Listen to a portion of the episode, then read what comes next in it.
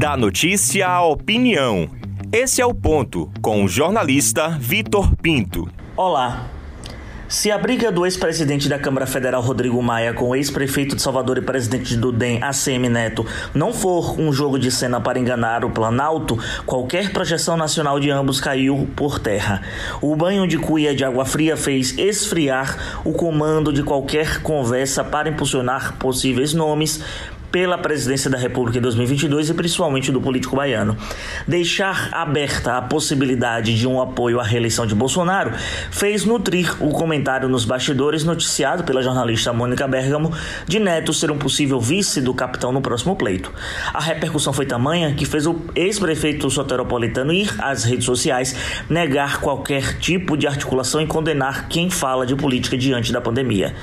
Vai me dizer que o senhor presidente do DEM não tem falado de política? Ah, pois. 2022 é logo ali e os próximos meses vão nortear o percurso. A ACM Neto, que fica no morde a só para ofertar com o líder bolsonarista, dá um sinal claro de puro fisiologismo. Quer ter interferência nos cargos e posições pavimentados desde a eleição da Câmara Federal e ofertados ao Centrão, o mesmo bloco satanizado pelos seguidores de Bolsonaro. No ônus, a ACM Neto desconhece até o inquilino do Planalto. No bônus, há uma mudança de postura, quem viver verá até onde vai essa lua de mel.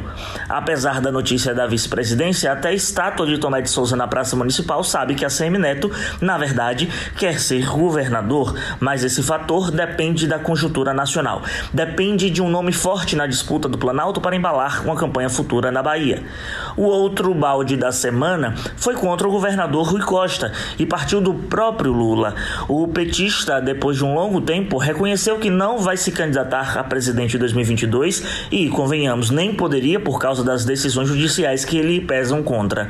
Apontou mais uma vez o nome de Fernando Haddad como o quadro da peleja. Vai insistir no erro, o mesmo que provocou a colocada do tapete vermelho ao capitão no Planalto em uma eleição marcada pelo antipetismo. Rui, que se projetou nacionalmente nos últimos anos como presidente do consórcio do Nordeste, como porte-estandarte da oposição, sempre foi lembrado como o nome de um novo petismo para ser candidato ou até mesmo compor uma chapa na vice com Ciro Gomes. Contudo, esse mesmo Ciro dialoga com a CM Neto que não fechou o canal de conversa. Lula parece não ter Rui como uma carta da manga. Contudo, se o petista resolver se catapultar no cenário nacional, precisaria entregar o último ano do seu mandato no Palácio de Ondina para João Leão. E aí começa seu inferno astral. Isso é tudo que Jacques Wagner e Otto Alencar não querem. Se Rui ficar no âmbito paroquial e pressionar sua vaga pelo Senado, haverá também a renúncia e um inferno astral ainda maior, pois são só três vagas para três grandes partidos: PP, PT e PSD. E o PT, em tese, não ficaria com duas cadeiras para poder proceder com a pacificação.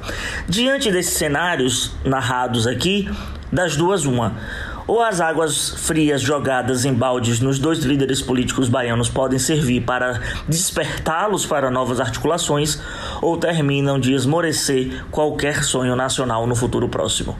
Eu sou Victor Pinto e esse é o ponto.